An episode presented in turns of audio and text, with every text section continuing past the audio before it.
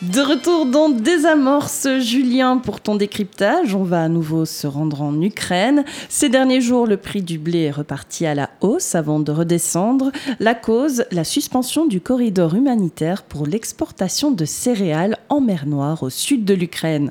Julien, pourquoi est-ce qu'un corridor a été mis en place? Eh bien, il faut savoir que l'Ukraine est un immense producteur mondial de blé et ce blé, au début de la guerre, il ne pouvait pas être exporté par bateau par la mer Noire puisque les navires russes étaient présents et faisaient un blocus, une pénurie qui avait fait flamber alors les prix alimentaires et qui menaçait de créer une famine dans certains pays pauvres. Alors au mois de juillet, un accord a été scellé entre l'Ukraine, l'ONU, la Turquie et la Russie.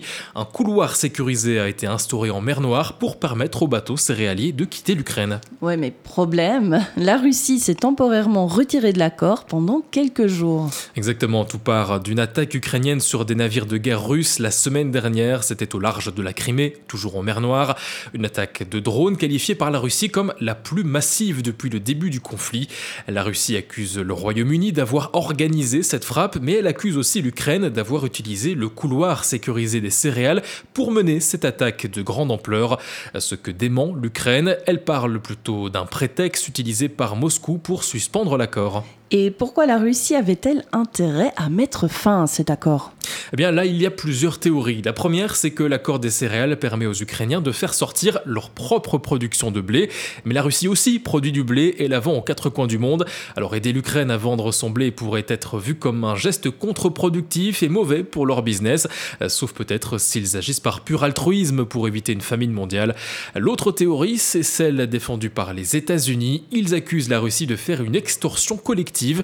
Pour remettre en place ce corridor, les Russes ont posé leurs conditions notamment s'assurer qu'aucun bateau ou drone aquatique ukrainien ne s'approche du corridor céréalier et donc s'assurer de, protéger ses navires militaires en mer Noire. Euh, finalement, la Russie a décidé mercredi de reprendre sa participation à cet accord des céréales et de recommencer à reconnaître ce corridor pour exporter le blé. Un volte-face qui fait suite à une discussion avec la Turquie, un pays qui sert d'intermédiaire avec l'ONU entre la Russie d'un côté et l'Ukraine de l'autre. L'accord est donc de nouveau à flot mais la Russie dit se réserver le droit de revenir en arrière en cas de violation du corridor par l'armée ukrainienne. Bref, l'ombre d'une famine mondiale s'éloigne à nouveau progressivement, mais elle n'a pas totalement disparu. Merci Julien pour euh, ce décryptage et bien évidemment on suit euh, la situation de près dans Désamorce et on vous tient au courant dans les prochaines semaines.